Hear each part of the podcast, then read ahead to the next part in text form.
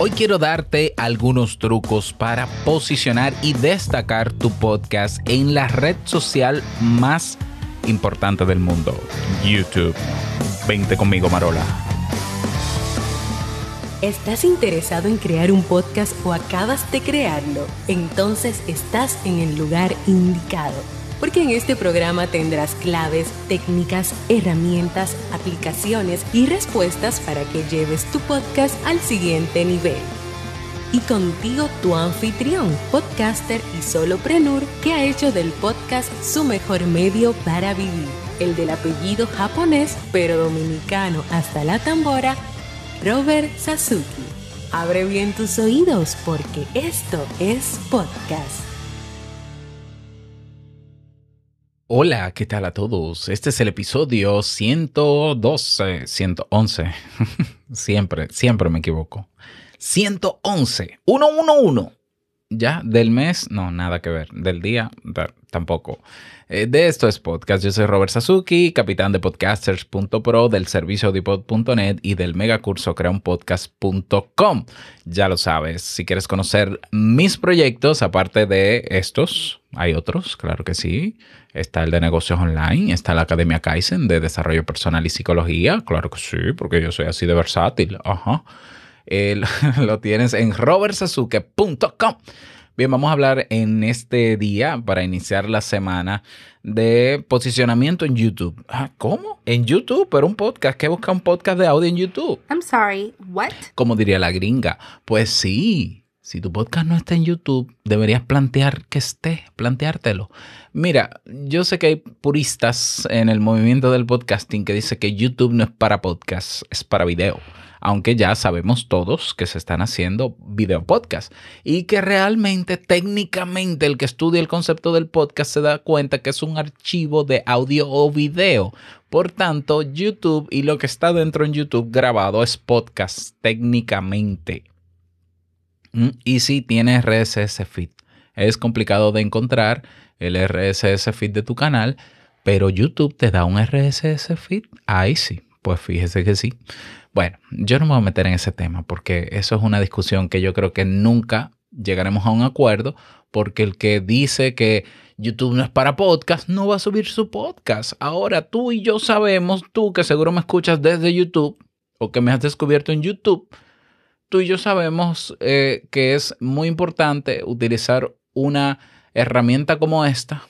Estamos hablando de la red social, aunque, vamos, lo de red social pero sí, digamos que sí, que es una red social, porque cumple con los criterios técnicos de red social, es la más usada en el mundo. Es la más usada en el mundo. YouTube es el segundo buscador de contenidos hoy en día en el mundo. Y es de Google. Eh, entonces es de todas las plataformas de redes sociales, entre, mira, entre redes sociales y buscadores y plataformas de contenido digital es la más importante. Eso no se lo despinta a nadie. Si a eso le sumamos que la mayoría de los latinos que viven en Estados Unidos y la mayoría de las personas que escuchan podcast en Latinoamérica lo escuchan en YouTube. Lo siento, yo sé que lo, lo ideal sería que fuese en Pocket Cast, pero lo escuchan en YouTube.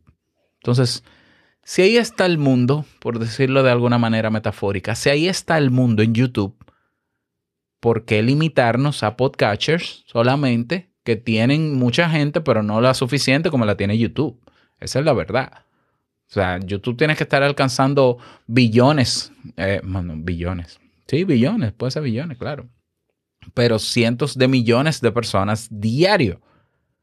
Por tanto, tu contenido y tu podcast podrían entonces posicionarse en YouTube incluso siendo un video con una imagen estática y un audiograma, como es mi caso.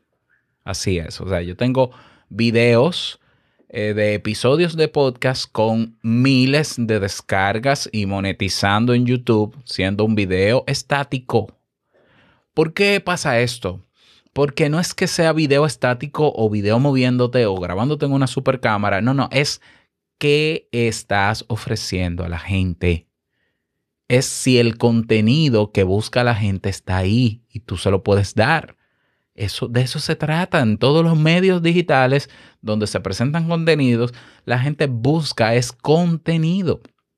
Entonces tú te vas a YouTube y escribes, por ejemplo, cómo lidiar con personas tóxicas. Te va a aparecer en los primeros lugares un episodio mío, que es un video con una imagen estática y un audiograma, hablando de eso, que tiene que tener como 30 mil views. Bueno, es que la gente está buscando de eso y al parecer no hay muchos videos, video, video. Y bueno, la gente escucha, porque la gente lo que quiere es resolver un problema. Cuando la gente busca algo en YouTube, lo que quiere es resolver algo. Entonces, si tú me lo das con, con imagen fija o no, si resuelve lo que yo necesito que resuelva, me vale. Eso por un lado. Yo sé que hay ideas sobre YouTube de que, bueno, es que YouTube está saturado, etcétera, etcétera. Eso, eso es una generalización. Y es un error generalizar en todo. La realidad es que tú tienes que confirmar si en tu nicho o si en la temática central de tu podcast realmente hay saturación o no la hay. Eso, eso, eso es así. Por otro lado, piensa en lo siguiente. Imagínate que sí, que YouTube está lleno de contenido, tiene contenido de, todo, ¿ya? Pero hay mucho contenido de ese que está desfasado y puede ser que la temática de tu podcast es de contenido más actualizado. Imagínate que yo hablo sobre podcast en el año 2021. Bueno, en dos años, muchos de los equipos que yo te estoy presentando este año, muchas de las plataformas o no existirán o serán diferentes. O habrán cosas mejores, tendremos micrófonos que se pegan a tu frente, por ejemplo. Entonces, es un contenido que se desfasa. Entonces, sí, hay mucho contenido, pero ¿cuánto de ese contenido está siendo actualizado? Está actualizado y estás respondiendo a lo que busca la gente hoy. Entonces ahí cambia tu percepción, ahí va a cambiar la idea de que está saturado, no necesariamente. Por ejemplo, yo hago búsquedas de eh, podcast, por ejemplo, temáticas sobre podcast en español. Y yo lo que siempre me encuentro es con, con el típico video de cómo, cómo crear tu podcast en Anchor gratis cómo crear tu podcast, cómo crear tu podcast. Todo el mundo graba como yo grabo mi podcast y hace un tutorial de cómo hacer su podcast. Ahora, si yo quiero saber si vale la pena o no monetizar un podcast, ya no las maneras, porque también ese es otro cliché en YouTube. ¿Cómo monetizar? Sí, pero yo quiero saber qué tan efectiva es la monetización del podcast con anuncios de terceros. ¿Cuántos han grabado eso? Por ejemplo. O yo quiero trucos para posicionar mi podcast en YouTube. Búscalo trucos para posicionar mi podcast en YouTube. Dime cuántos videos aparecen. ¿Lo ves? O sea, al final, ah, aunque hay mucho contenido, hay que ver si ese contenido está actualizado o no está actualizado. Y si es un contenido de nicho, el de tu podcast, tiene más probabilidades de que no haya tanto contenido. Y si lo hay, no tan actualizado.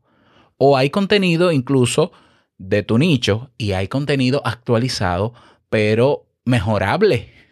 Y es ahí donde entra tu creatividad y tú dices, bueno, esta persona habla de cómo hacer esto, eh, pero yo lo haría mejor porque no dijo esto, no dijo esto. Anótalo y grábate un video o un podcast, mejor dicho, un episodio de tu podcast y súbelo dando más pinceladas al respecto. YouTube hoy en día está priorizando lo que se llama las eh, respuestas a preguntas específicas. en inglés es, déjame ver cómo era. Bueno, no me acuerdo. Respuestas a preguntas específicas. La gente cada vez utiliza frases largas, cada vez más utiliza frases largas para hacer búsquedas en YouTube. Ya la gente no se conforma con escribir cómo crear un podcast en Anchor. No, ya le ponen cómo crear un podcast en Anchor y distribuirlo a iBox. Entonces, si tú solo te quedas en la generalidad de la búsqueda, cómo crear un podcast en Anchor, Mira, si es cómo crear un podcast, hay miles de videos. Si es cómo crear un podcast en Anchor, hay cientos de videos. Pero cómo crear un podcast en Anchor y distribuirlo a iBox, yo quiero apostar que no hay uno solo. Ahí tienes tú tu oportunidad en el caso de que tu podcast sea sobre podcast. Tengo el ejemplo, por ejemplo, eh, tengo el ejemplo, por ejemplo, de Te invito a un café, mi podcast de psicología. Hace unos días estaba buscando en YouTube y dije, ven acá, ¿cómo buscaría la gente un podcast de psicología en YouTube? Porque claro, la gente puede buscar el tema, cómo superar una depresión, cómo lidiar con la ansiedad, cómo, cómo lidiar con una persona tóxica. Y sí, van a aparecer uno que otro episodio mío. Pero, ¿y si alguien busca podcast de psicología? Hice la búsqueda, podcast de psicología. Ahí comenzó a aparecer un, un solo podcast que se graba en video, video. video, video. Eh, y yo dije, no, pero espérate, yo tengo que estar en esos resultados porque mi podcast es de psicología. Pues yo comencé a implementar algunos de los trucos que te voy a dar a continuación para posicionar también mis episodios ahí. Y en una semana ya, cuando yo hacía la búsqueda, ya aparecían episodios míos. ¿Qué, ¿Qué, permite eso? Que una persona que hace la búsqueda de podcast de psicología, para escuchar podcast de psicología, entre los que aparecen estoy yo. Y eso aumenta las probabilidades de, que esa persona, de que esa persona me escuche. Si le gusta, se quede. Y mira, con ese ajuste de esos trucos que he implementado últimamente para posicionar mis podcasts, yo tenía, por ejemplo, una media de 80 suscripciones nuevas al mes.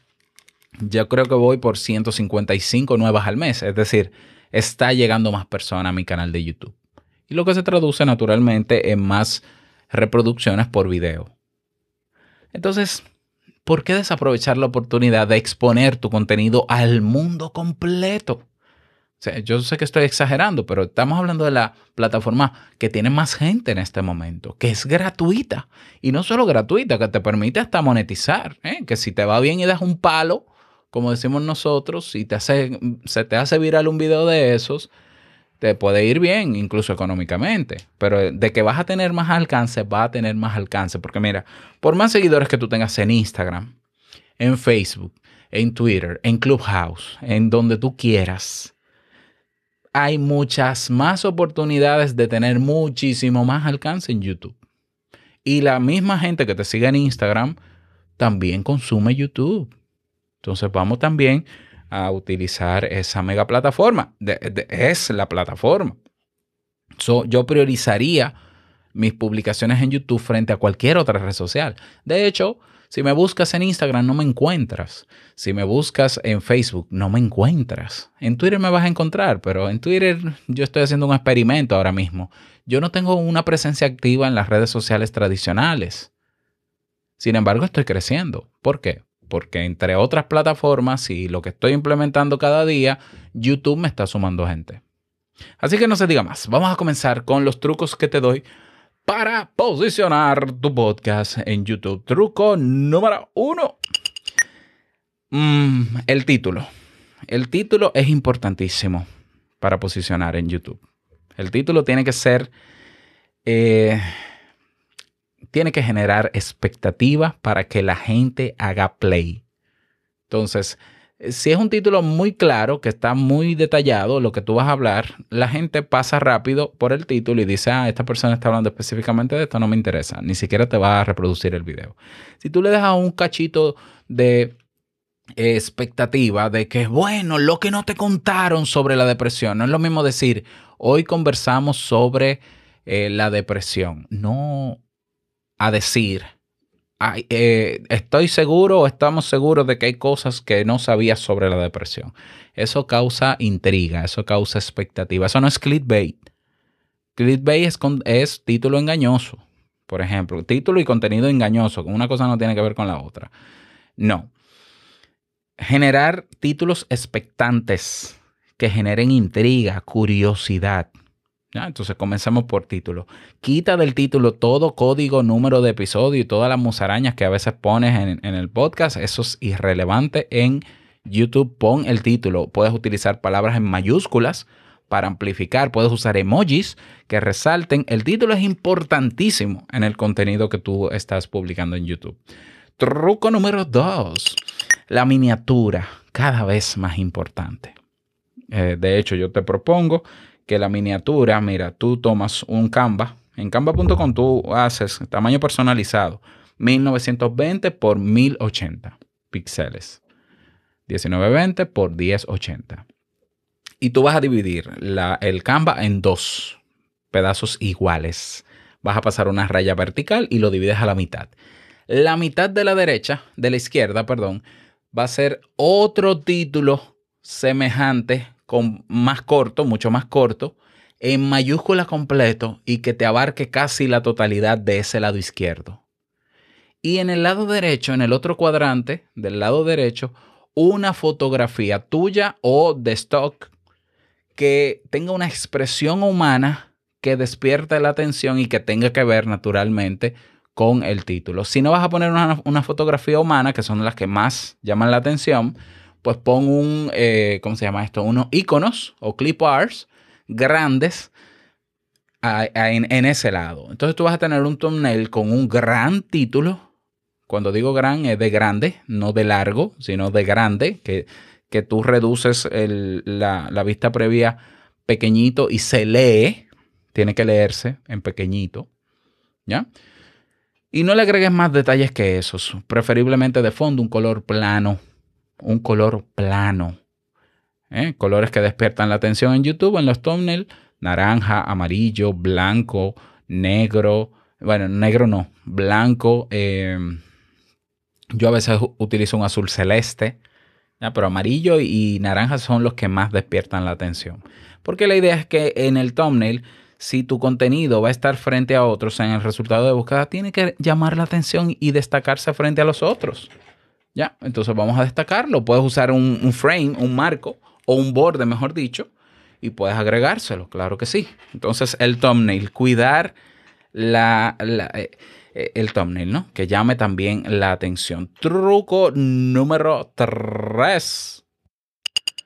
Aunque digan que no, la descripción en el video es importantísima y la descripción debe incluir por lo menos, por lo menos un párrafo descriptivo del episodio.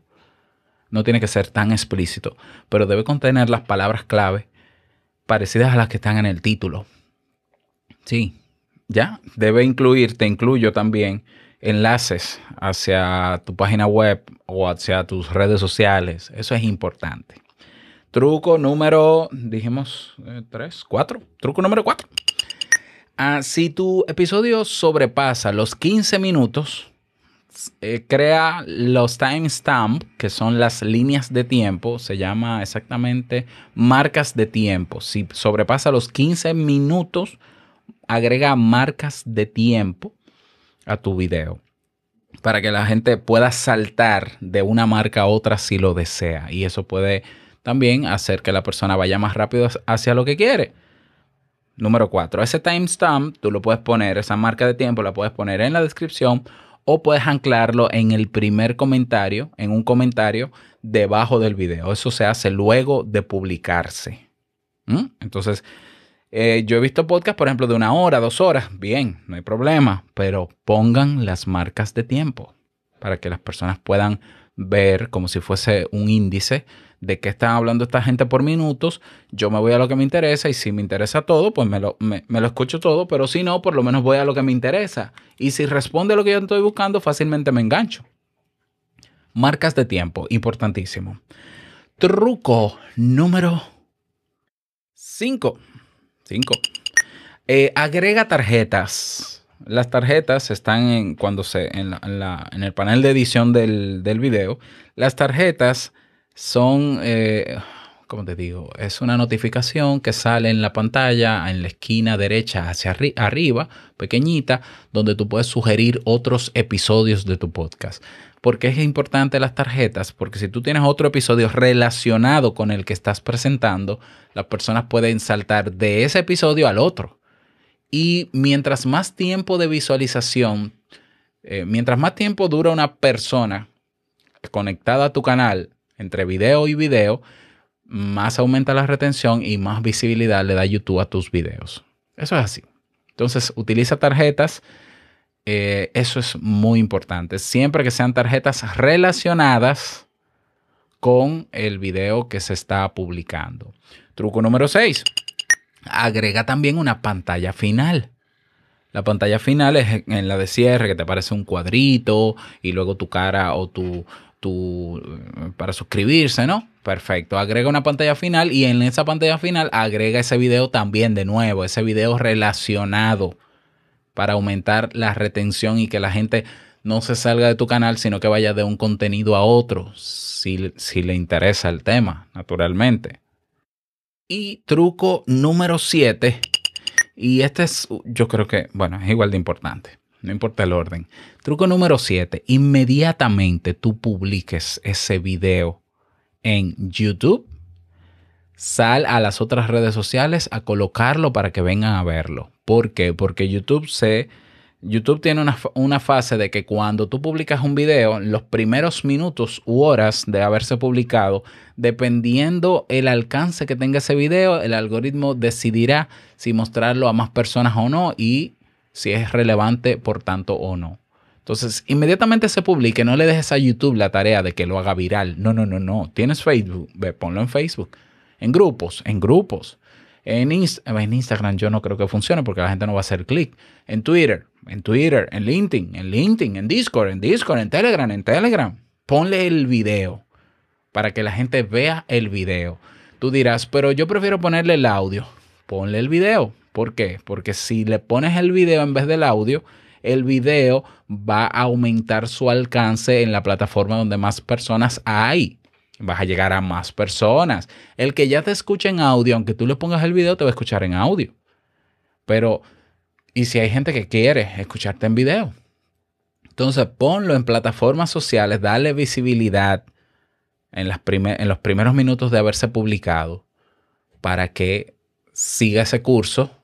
Incluso YouTube te da un promedio y te va a decir si ese video tiene posibilidades de crecer más allá de lo normal frente a otros videos. O sea, te va, te va a poner una métrica que dice, eh, eh, este video ha alcanzado 50 visitas más que lo regular 50 visitas más que los videos regulares tuyos sin promoción es un montón. Entonces, eso aumenta la probabilidad de que YouTube se interese por mostrar tu video a más personas. ¿Ya? Vamos a darte más trucos. Truco número 8. Venga. Crea playlists. ¿Playlists qué se llaman? Sí, listas de reproducción. Agrupando temáticas de tu podcast. Si tú tienes mucho contenido ya en YouTube, muchos episodios, agrúpalos. Por ejemplo, ve a YouTube y escribe equipos para podcast. Y, y, en el filtro del resultado ponle lista de reproducción y te va a aparecer en primer lugar un playlist que yo hice de estos podcasts solo con los episodios de equipos. Si tú escribes micrófono, no, micrófono no. Si tú escribes preguntas sobre podcast, en YouTube y lo filtras como lista de reproducción, te va a salir.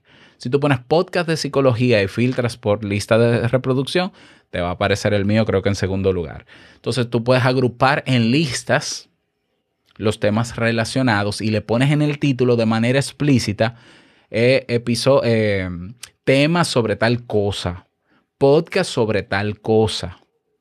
Por ejemplo, tienes un podcast de marketing, agrupa todo eso en una lista y ponle podcast sobre marketing digital. Que de hecho tú buscas podcast de negocios online y lo filtras en lista de reproducción y también te aparece uno mío de modo solopreneur. Eso también aumenta las probabilidades y te posiciona mucho más rápido, porque esas listas funcionan en 24 horas, ya tú estás. Y aparecen en los primeros resultados fácilmente en las primeras 24 horas de haberlo hecho. Y truco número 9, yo creo que sí que este es el número 9. En el título del episodio, agrégale un guion al final, trata de que no sea muy largo, agrégale un guion al final y ponle podcast de tal cosa. ¿Ya? ¿Por qué? Porque es cierto que la mayoría de la gente quizás busca eh, el problema que está, el tema que está interesado, ¿no? Pero puede que busque podcast. Y yo creo que sí, que la gente busca podcast. Entonces, si tu podcast es de derecho, escríbele al final del título en cada video, guion, podcast, podcast de derecho. Si tu podcast es de cocina, podcast de cocina. Te estoy hablando de a cada episodio, cada video.